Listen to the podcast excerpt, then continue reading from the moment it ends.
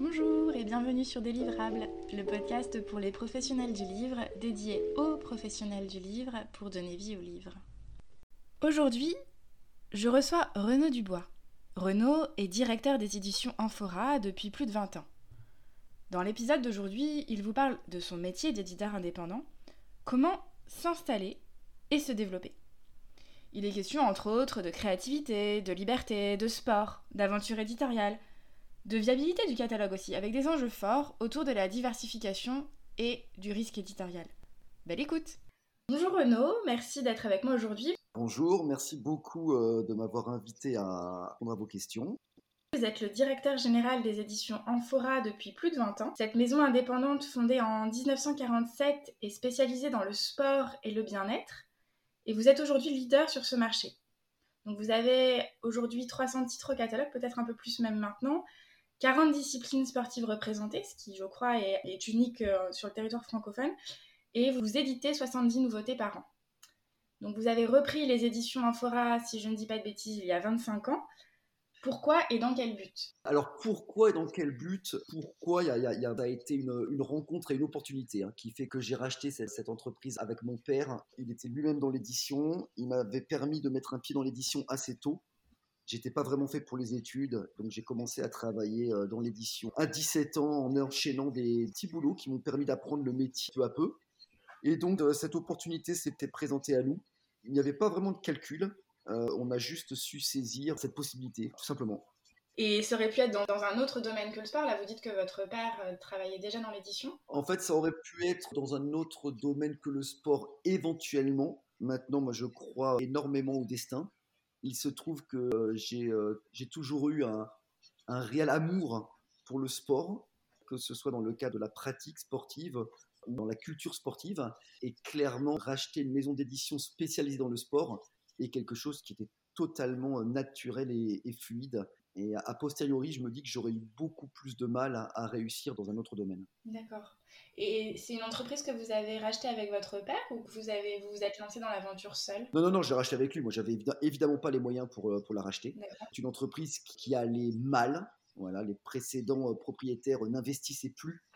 Donc forcément, euh, ben, les éditions Amphora n'étaient pas en, en bonne santé. Et la personne qui nous a mis en contact, je me rappellerai toujours de sa phrase, euh, m'a dit c'est une magnifique maison, mais qu'il faut entièrement dépoussiérer. Donc voilà, notre challenge, ça a été de la, de la dépoussiérer, de la moderniser. Et effectivement, jusqu'à encore l'année dernière, on était euh, leader sur le rayon sport en, librairie. Donc c'est une fierté et, et ça prouve qu'on a plutôt bien fait notre, notre job. D'accord. Et vous, parlez de dépoussiérage. Du coup, quel bilan vous faites de ces 25 dernières années? Quels ont été vos plus grands défis et vos plus grands succès sur cette période? bah, notre, Le bilan, il ne peut être que positif, puisque, voilà, encore une fois, être leader dans un domaine comme le sport, en étant indépendant, et quand on sait que nos principaux concurrents euh, sont Solar du groupe Editis Vivendi et Marabout euh, du groupe Lagardère, forcément, c'est une fierté. Donc, euh, le bilan est, évidemment positif. J'imagine quand même que ça crée défi de, de dépoussiérer une maison, de s'en emparer. À l'époque, hein, enfin, ça, remonte et c'est vrai qu'on l'oublie facilement. À l'époque, euh, la PAO on était encore, la production assistée par ordinateur n'en était qu'à ses balbutiements. Dans le livre pédagogique de sport, les ouvrages étaient publiés en noir, mais pas uniquement en France. Hein. même dans les pays anglo-saxons, la plupart des ouvrages étaient en noir. Et nous, on s'est dit qu'on allait un peu euh, révolutionner tout ça en proposant des ouvrages pédagogiques, mais qui soient également très accessibles et agréables pour le lecteur. Donc on a euh, intégré la couleur dans nos ouvrages, voilà, en adaptant nos formats d'impression aux machines qui existaient euh, chez les imprimeurs avec qui nous travaillons voilà, ça, nous a permis de, moderniser un peu le genre et de rendre un peu plus accessible le contenu. C'était vraiment notre, notre idée euh, et notre ambition. Et vous êtes leader sur le marché du sport depuis plusieurs années maintenant, si j'ai bien compris? Depuis plusieurs années. Je suis pas convaincu, pour la première fois depuis longtemps, je suis pas convaincu que ça se confirme en 2021 parce que la conjoncture est, vraiment particulière hein, et que euh, notamment euh, Marabout vu la, vu la production qu'ils ont pu maintenir hein, et des moyens que nous n'avons pas, je pense qu'ils vont être peut-être devant nous en, en 2021, mais c'est loin d'être fait. Mais oui, euh, sinon, ça fait assez longtemps qu'on domine le marché. Oui, ça fait quelques années. D'accord, ça fait quelques années, d'accord. Et est-ce qu'il y a des essais éditoriaux? Est-ce qu'il y a des ouvrages que vous auriez aimé produire que vous n'avez pas pu produire ou, ou des regrets sur, sur votre activité Toutes les bonnes ventes éditées par mes concurrents, j'aurais aimé les produire. D'accord. toutes, toutes sans exception. Bon, à, part, à part évidemment si c'est un succès qui repose sur une polémique qui me semble trop facile ou, ou sans intérêt. Et là, on a quand même une certaine éthique. Mais non, non, mais clairement, lorsqu'on voit un, gros succès ailleurs, on se dit qu'on aurait été heureux de le publier, de la même façon que nos concurrents se disent qu'ils auraient aimé publier euh, les, bonnes ventes sorties chez Amphora. Clairement, clairement, il y a des, y a des vraiment belles réussites ailleurs que j'aurais été fier de publier. C'est clair, clair. Vous avez des exemples ou vous voulez pas faire de pub pour la concurrence? Non, faire de la pub, ça ne me dérange pas. Le bouquin euh, euh, avec Trash Talk, par exemple, en basket, qui est une grosse réussite, c'est un ouvrage que j'aurais bien aimé publier. Le grand livre du basket, ça s'appelle, je crois, de mémoire. et non, c'est un, beau livre, c'est un, bon boulot, vraiment. Et, je crois que vous êtes euh, la seule maison à, produire dans autant de sports différents? Ouais, euh, en tant qu'éditeur indépendant et avec un savoir-faire qui nous est propre, on peut se permettre de proposer des ouvrages dans des niches et d'aller vers du spécifique et du plus technique. Les gros éditeurs généralistes vont davantage aller sur de l'ouvrage très grand public et sur des marchés plus larges. Donc euh, oui, oui, on est, oui, je pense qu'on est encore euh, l'éditeur qui, qui, traite du, plus de sports différents, tout à fait, du plus grand nombre de sports. D'accord. Et, vous donnez l'exemple typiquement de Marabout euh, qui, dans le contexte actuel, bénéficie de, de ressources que vous n'avez pas forcément chez Amphora.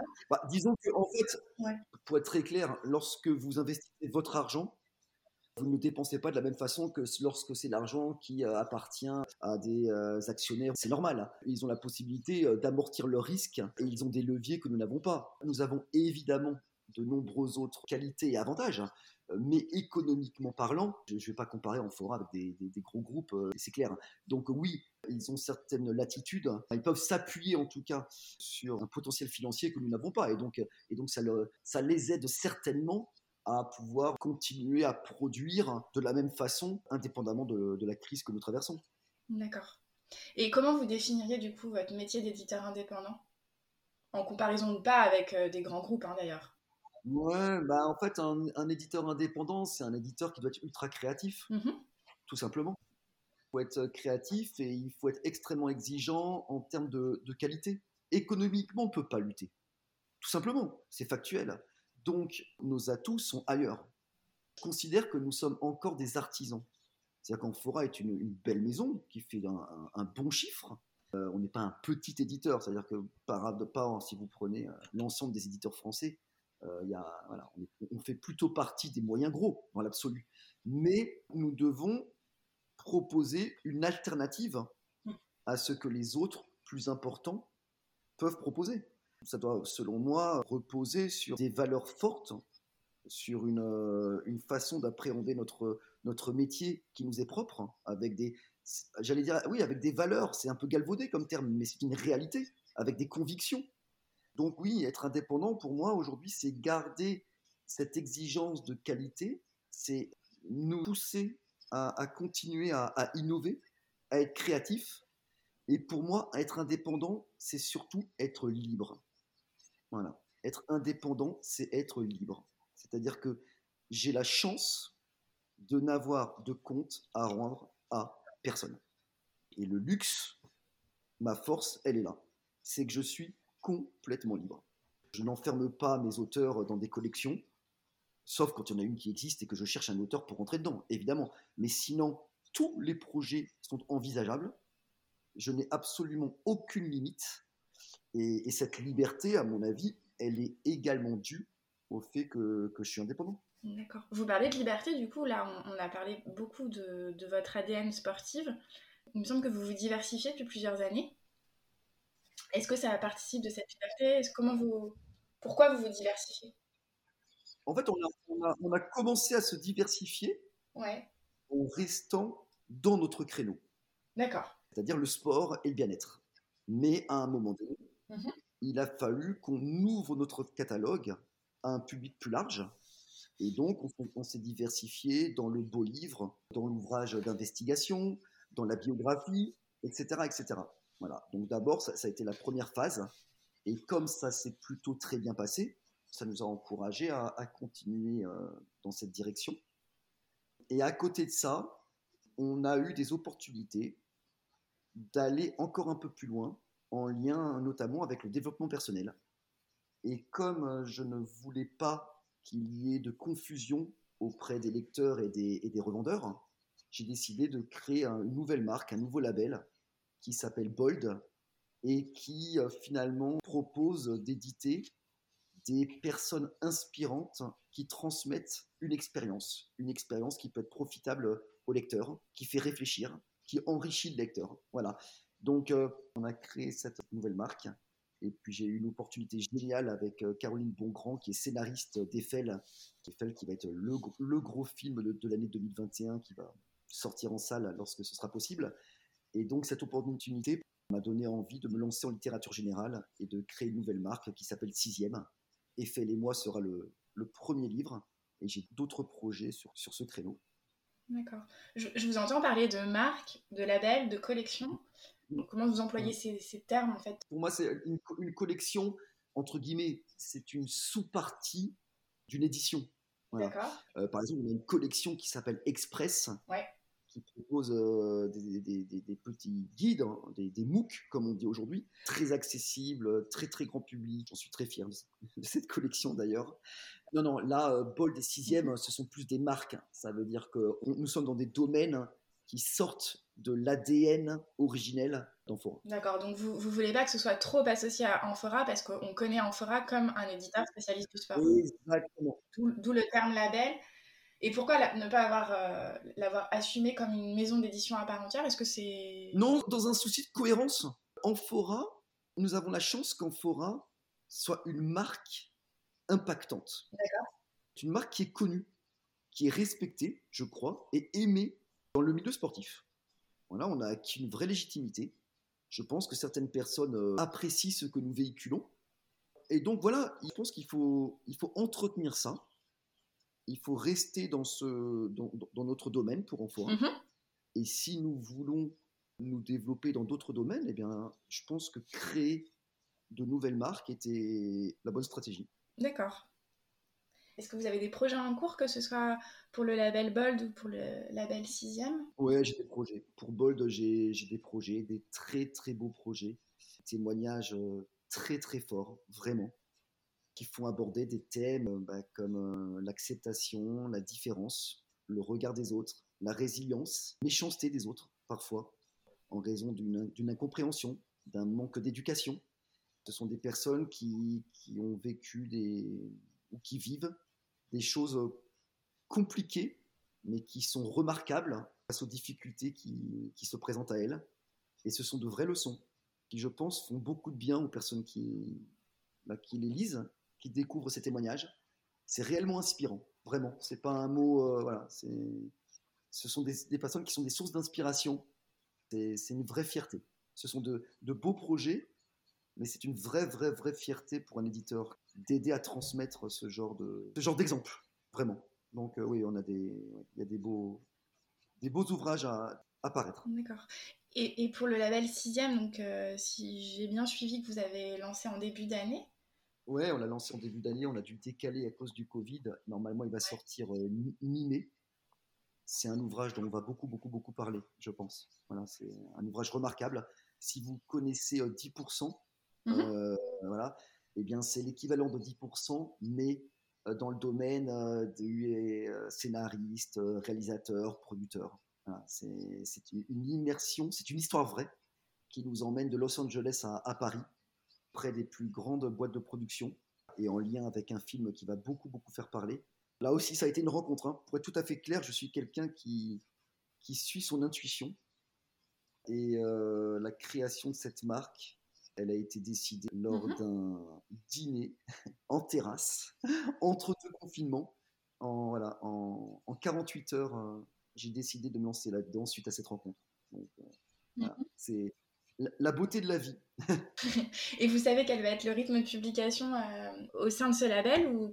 au, début, au début, on, avait, on était parti sur 3-4 ouvrages par an. D'accord mais forcément la conjoncture euh, nous a obligés de, revoir euh, notre stratégie parce que euh, Eiffel et moi, qui est le, premier ouvrage, va sortir un peu plus tard que prévu. Et forcément, il est un peu plus compliqué d'initier de nouveaux projets.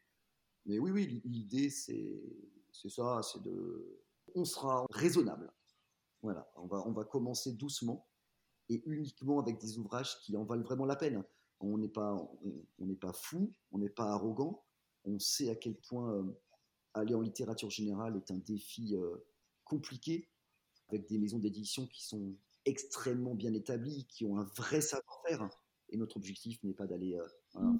on, est, on est humble, on, fait ça vraiment très sereinement et très tranquillement. Donc, on, publiera uniquement des ouvrages qui sont de, vraies opportunités, qui, entraîneront chez nous une, volonté, des, des, vibrations pour nous lancer dans l'aventure, tout simplement. Vous parlez de savoir-faire. Je m'interroge aussi, est-ce que euh, vous travaillez avec les mêmes équipes pour Amphora et pour vos différents labels Ou est-ce que finalement, comme les...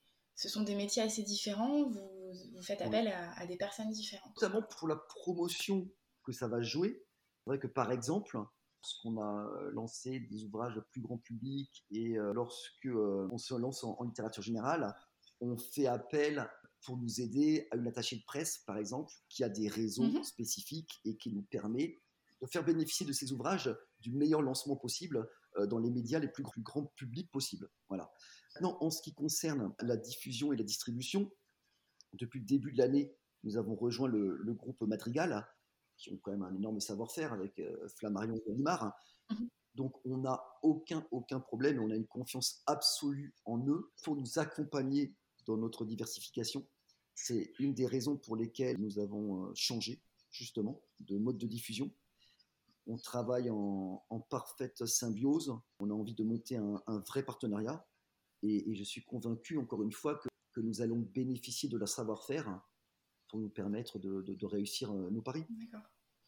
Vous parlez de, de, modification dans votre modèle de diffusion. Est-ce que euh, ces premiers mois, déjà, vous vous montre des différences importantes ou, c'est l'avenir qui. C'est compliqué. En, en, en, ces, euh, euh, période un peu particulière. Hein. Ouais, cette période est compliquée, donc forcément, c'est, elle n'est pas la, la, plus propice à faire un, pour faire un bilan. Mais oui, clairement, je vois que nous avons accès à des réseaux larges et à un savoir-faire évident. Lorsqu'on sort un bouquin en littérature générale ou un bouquin en développement personnel avec de grosses ambitions, je constate que nous avons des mises en place qui sont très importantes euh, et qui sont en cohérence avec euh, nos objectifs.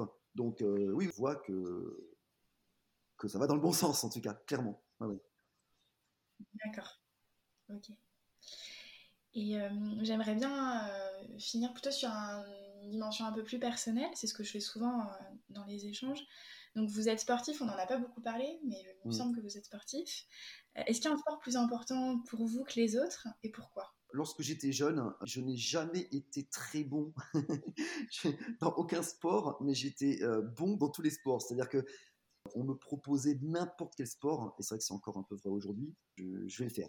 Voilà, j'aime le sport, hein, j'aime ce qui, j'aime les valeurs qui se rattachent au sport, j'aime le fait de me dépenser, voilà, puis j'ai une vraie culture sportive. Donc, euh, bon, il se trouve que pour des raisons personnelles, pratiques et autres, euh, bah, mes sports de prédilection aujourd'hui, ça va être la course à pied, euh, la natation, le golf, la musculation, des, sports comme ça. Je vais également faire de la voile, ou maintenant je, je skie plus, mais je skiais beaucoup. J'aime le football, le tennis, j'ai fait beaucoup de tennis. Donc voilà, non, non, j'aime le sport et surtout, j'adore les sportifs. C'est-à-dire que là, je parle du haut niveau mais depuis que je suis jeune, j'ai une fascination. Le terme n'est pas galvaudé. Je suis totalement fasciné par les sportifs. Parce que je trouve que la réussite dans ce domaine-là euh, nécessite une maîtrise ben, aussi bien physique que mentale, la gestion du stress, la pression, être présent le jour J avec des échéances qui parfois sont, sont, peu nombreuses donc, euh, j'ai toujours été totalement fasciné par eux. Et Amphora m'a permis d'en côtoyer certains, de côtoyer des coachs qui m'ont énormément appris.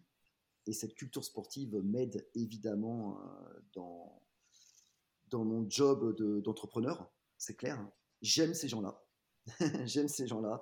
J'ai rencontré, quelqu'un comme Patrick Mouratoglou, qui pour moi est un, est un exemple parce que c'est un entrepreneur exceptionnel et qui en même temps évolue dans le, dans le milieu du sport, évidemment, puisque coach de Serena Williams, à la tête de la plus grosse académie de tennis en, Europe. Donc voilà, ce sont des gens euh, auprès de qui euh, j'ai énormément appris et, qui sont des, des modèles absolus. D'accord. Vous parlez de modèles, vous parlez de succès, de réussite dans le sport, et comment vous percevez euh, l'échec? J'ai très, très, très, très mal vécu l'échec. Très mal. Ouais parce que je pense que j'ai longtemps voulu prouver des choses mmh euh, avec une estime de moi qui euh, n'était pas, pas terrible. Parce que euh, lorsque vous avez un itinéraire jeune qui est différent des autres mmh et une sensibilité un peu différente, l'enfance n'est pas forcément toujours évidente. Vous êtes un peu en décalage. Et donc j'avais un rapport à moi-même et un rapport à l'échec qui était très très très mauvais. Justement, à force d'échanger, à force de réfléchir, à force de rencontrer des gens, plein de choses, et ben, j'ai compris que l'échec était partie prenante de la réussite et qu'il n'y a aucune honte à échouer. Donc maintenant, euh, je suis tout à fait à l'aise avec le fait de, pouvoir échouer. Et, et c'est bon, et c'est bon parce que ça autorise du coup de prendre beaucoup plus de risques. Et voilà, et notre métier est un métier de risque, puisque c'est quand même très souvent subjectif. Hein, c'est compliqué de savoir si un ouvrage va fonctionner ou pas. Donc il faut accepter cette part d'aléa. Il faut accepter que l'échec est, une, une, réelle possibilité. Et je pense que si vous n'acceptez pas ça, vous ne pouvez pas être éditeur. C'est impossible. Donc euh, il a fallu que, bah, il a fallu que, j'accepte. Et aujourd'hui, je suis beaucoup plus à l'aise, même si j'aime pas perdre. Il hein. faut être très clair. Je déteste perdre. Je déteste perdre. Je veux être le meilleur. Euh, je veux qu'Amphora soit, soit devant. C'est une évidence. C'est ce qui me guide au quotidien. Mais j'accepte le fait de pouvoir perdre. Mmh. D'accord. Et, du coup, vous parlez des risques, vous dites que sans, sans, acceptation du risque, on ne peut pas être éditeur. Est-ce qu'il y a un risque euh, qui vous paraît particulièrement important dans l'édition? Et si oui, lequel? Ah, mais le risque, vous le prenez dès que vous décidez de publier un ouvrage. Oui, mais est-ce qu'il y en a un qui vous, qui vous paraît plus important? Parce que j'imagine que c'est. Ah, vous voulez dire, vous voulez dire par, un ouvrage par rapport à un autre Un ouvrage par rapport à un autre ou dans le processus de bah. publication dans le... Non, mais en fait, plus un ouvrage repose sur une logique d'achat d'impulsion, ouais. plus il est risqué. D'accord. Si vous êtes dans une démarche de prescription et que vous savez que vous répondez à un besoin d'une communauté bien particulière que vous avez identifiée, le risque est moins important que si vous êtes dans de l'achat d'impulsion et que vous vous adressez à un très large public. Mm. Parce que en plus, pour vous adresser à un très large public, vous allez devoir également faire une mise en place plus importante, engager plus d'argent, vous allez davantage communiquer dessus, et forcément, vous engagez euh, l'image de votre entreprise, euh, vous engagez de l'argent, et le risque est du coup plus important. Donc, plus un ouvrage a vocation à toucher un très large public et à répondre à un achat d'impulsion, selon moi, plus le risque est important. Et là, je, vais sortir deux ouvrages au mois de mai, dont, pour lesquels le risque est très important. Mais j'ai confiance et c'est, extrêmement excitant. L'espérance de gain, comme on le dit, est, proportionnelle au, risque pris. Bah donc, euh, on va voir ça. Voilà. Mmh. Oui, j'ai l'impression aussi que, peut-être que c'est mon interprétation, mais que cette dimension d'impulsion, elle était moins présente dans votre adrénaline historique. Vous avez totalement raison. Nous étions au début un éditeur d'ouvrages, ce qu'on appelle technico-pédagogique, donc qui répondait beaucoup à de la prescription, avec euh, un, mmh fond qui marchait très bien. Et nous avons dû euh, en partie muter euh, vers des ouvrages beaucoup plus grand public. Et donc effectivement, notre modèle a évolué et la pression est beaucoup, beaucoup plus grosse aujourd'hui qu'il y a même 4-5 ans. Ça n'a rien à voir. Et cette pression, du coup, elle est liée à l'impulsion et donc à la diversité. Elle est née à l'aléa, ça mmh. veut dire que, ah, c'est-à-dire que lorsque vous vous appuyez sur du fond, vous avez une partie de votre chiffre d'affaires qui est euh, régulière et sur laquelle vous pouvez vous, vous reposer. Euh, aujourd'hui, comme la plupart des éditeurs, on a une grosse partie de notre chiffre d'affaires qui dépend de nos nouveautés. Donc ça nous oblige mhm. systématiquement, en permanence, de trouver les bonnes idées. pour que les nouveautés fonctionnent. Donc c'est une pression, oui, une pression permanente, puisque il faut en permanence se renouveler et qu'on peut difficilement se reposer sur un ou deux succès. D'accord, sachant que vous avez quand même un catalogue de fonds aussi avec, euh, avec Amphora qui, est riche. Oui, mais de moins en moins, il faut le reconnaître. Mais c'est normal. Une grosse partie du chiffre d'affaires des éditeurs se fait euh, à la fin de l'année avec la rentrée littéraire et les livres cadeaux, les beaux livres de fin d'année. Donc là, on est vraiment dans l'achat d'impulsion et, euh, ben, il, faut, il faut se renouveler. Il faut se renouveler. Et c'est pas forcément évident d'avoir toujours euh, de bonnes idées. Et parfois, on a de très mauvaises idées qu'on aurait pu ne pas avoir. Mais c'est voilà, c'est le jeu. C'est le jeu. Mmh. Oui, c'est le jeu de l'impression qui, euh, à la fois, peut avoir de belles surprises, mais en, plus, c'est temporaire. Vous ne pouvez pas construire à fond sur de l'achat non plus. Non, mais vous avez totalement raison malgré tout. Hein. Amphora a la chance de pouvoir encore euh, s'appuyer sur de vrais ouvrages de fond qui ont une durée de vie, une longévité qui est exceptionnelle dans la profession. Et c'est oui, c'est extrêmement agréable d'avoir encore cette partie du catalogue sur laquelle on peut s'appuyer. Oui, parce qu'aussi, c'est la, comme vous le disiez très justement, je pense, euh, c'est des ouvrages de, prescription qui vont rencontrer un public, que ce soit euh, des étudiants qui ont besoin de. Vous aurez toujours des étudiants en sport, et des besoins qui sont, qui sont universels. Exactement, des étudiants, des, des, entraîneurs, euh, des, sportifs euh, motivés qui ont besoin de contenu euh, pointu. Nos auteurs sont, sont tous dans leur domaine des, experts, hein, des gens qui ont une vraie légitimité, des vraies compétences. Et donc ensuite, une fois qu'un ouvrage est, installé, qu'il est reconnu, il fonctionne sur la durée. nous avons des ouvrages qui deviennent de, vraies références, tout simplement. Donc, donc il, est, il perdure. D'accord. Est-ce qu'il y a quelque chose d'autre que vous voudriez ajouter pour compléter ce que vous avez déjà dit ou pas? Bah, ce que je voudrais ajouter, euh, c'est que euh, être éditeur indépendant, c'est, je pense que c'est une, vocation. Si l'argent est votre objectif, il ne faut pas faire ce métier. Enfin, en tout cas, vous ne pouvez pas être un éditeur comme nous sommes. Hein. Oui, aujourd'hui, nous sommes confrontés à des groupes qui sont gérés par des financiers. C'est clair, critique, c'est factuel. Et je constate que euh, dans certains domaines, il y a une certaine éthique. Bon, notre métier change, vraiment. Mais euh, ça ne peut être qu'une vocation parce que c'est un métier qui vous bouffe. Moi, c'est un métier qui me bouffe. Parfois, je suis fatigué. Je suis vraiment, vraiment, vraiment fatigué. Mais je peux m'appuyer sur une belle équipe, vraiment. J'ai des collaborateurs qui me soutiennent énormément dans, dans mes ambitions. C'est important. Parce que lorsqu'on est éditeur, lorsqu'on est entrepreneur, on se sent souvent seul malgré tout, parce que la décision, vous devez la prendre seul. Les risques, c'est vous qui les assumez. C'est euh, mis en examen pour une histoire de... de lorsque, lorsque vous publiez un ouvrage et que vous vous faites attaquer pour diffamation ou autre, même si je suis pas du tout inquiet pour la... Vous parlez de l'ouvrage sur le PSG peut-être, non? Ouais, sur le PSG, j'ai été attaqué notamment par l'équipe. Mm-hmm. Ça aussi, c'est quelque chose qui, qui est étonnant parce que normalement, un organe de presse n'attaque pas un éditeur. Voilà. C'est tacite. Parce qu'on fait tous le même métier, on est là pour informer, on est là pour transmettre, on est là pour éduquer. Et normalement, on, s'arrange entre personnes euh, qui ont un peu les mêmes, euh, la même façon d'appréhender leur métier. Bon, visiblement, euh, une certaine culture est en train de disparaître là aussi. Donc oui, être éditeur, c'est être seul. Parfois, on, est, on, est, on se sent très très seul, vraiment. Et ça, vous pensez que cette solitude, elle est, elle est vraiment liée au, au caractère indépendant de l'éditeur Je pense. Oui. Parce que vous vous engagez beaucoup lorsque vous êtes, lorsque vous êtes un éditeur indépendant, vous incarnez personnellement fortement votre boîte. C'est logique. Mm-hmm je pense qu'il y a beaucoup plus d'affect lorsque vous êtes indépendant que lorsque vous êtes là pour défendre un bilan auprès d'actionnaires. C'est pas pareil. Vous savez, j'ai failli vendre. Voilà. Il y a peu de personnes qui le savent. Il y a 2-3 ans, j'ai failli vendre à un, grand groupe. Et ça ne s'est pas fait au dernier moment.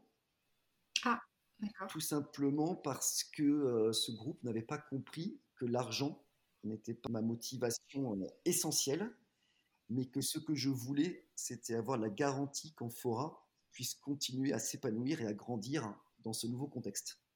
Et j'ai compris que mes interlocuteurs n'avaient pas, appréhendé cet aspect-là à sa juste valeur. Donc ça ne s'est pas fait au dernier moment, ça a été très mal vécu d'ailleurs, je peux vous le dire. J'ai même eu quelques menaces, bon, ça n'a pas été très agréable. Donc oui, finirai en disant que clairement j'ai l'impression que je donne ma vie à ma boîte. Mais c'est merveilleux, attention, je me plains pas. J'ai une chance extraordinaire, extraordinaire, euh, d'être libre de faire ce que je veux. Et ça, ça n'a pas de prix. Je suis quelqu'un d'extraordinairement privilégié. Mais clairement, je donne ma vie à ma boîte. Euh, ça veut dire qu'il n'y a pas une heure, il n'y a pas une heure, il n'y a pas, il n'y a pas dix minutes sans que j'y pense. C'est une vocation. C'est comme ça. Et le jour où euh, je penserai que je n'ai plus la qualité pour assumer cette tâche, eh bien, je passerai la main. Parce que si vous n'êtes pas totalement honnête et sincère par rapport à ce que vous pouvez apporter à votre boîte et, ce qu'il faut à votre boîte pour qu'elle continue à s'épanouir, je pense que c'est, ça peut être extrêmement préjudiciable. Donc voilà, il faut, il faut avoir cette autocritique en permanence, rester lucide et essayer de prendre en permanence les bonnes décisions. Et c'est pas simple. Ouais, ça, j'imagine. j'imagine. Euh, merci beaucoup Renaud. Bah, je vous en prie, c'était un plaisir. Vraiment. Et à bientôt. Je vous donne rendez-vous jeudi prochain pour poursuivre cette réflexion. Retrouvez Délivrable, le podcast dédié aux professionnels du livre, dans les semaines et mois qui viennent, tous les jeudis, pour parler cycle de vie du livre, questions, transmission et réponses dédiées pour que vivent les livres dans toute leur diversité. Lire, écouter, parler et échanger. Je vous parlerai de situations concrètes. À chaque fois, vous trouverez sur le site www.délivrable.com des notes de l'épisode vous pouvez dès aujourd'hui suivre son actualité sur Instagram et LinkedIn sous l'identifiant délivrable. Attention, sans et. Et surtout, n'hésitez pas à partager ces podcasts à vos collègues si vous pensez qu'ils peuvent leur être utiles. À bientôt!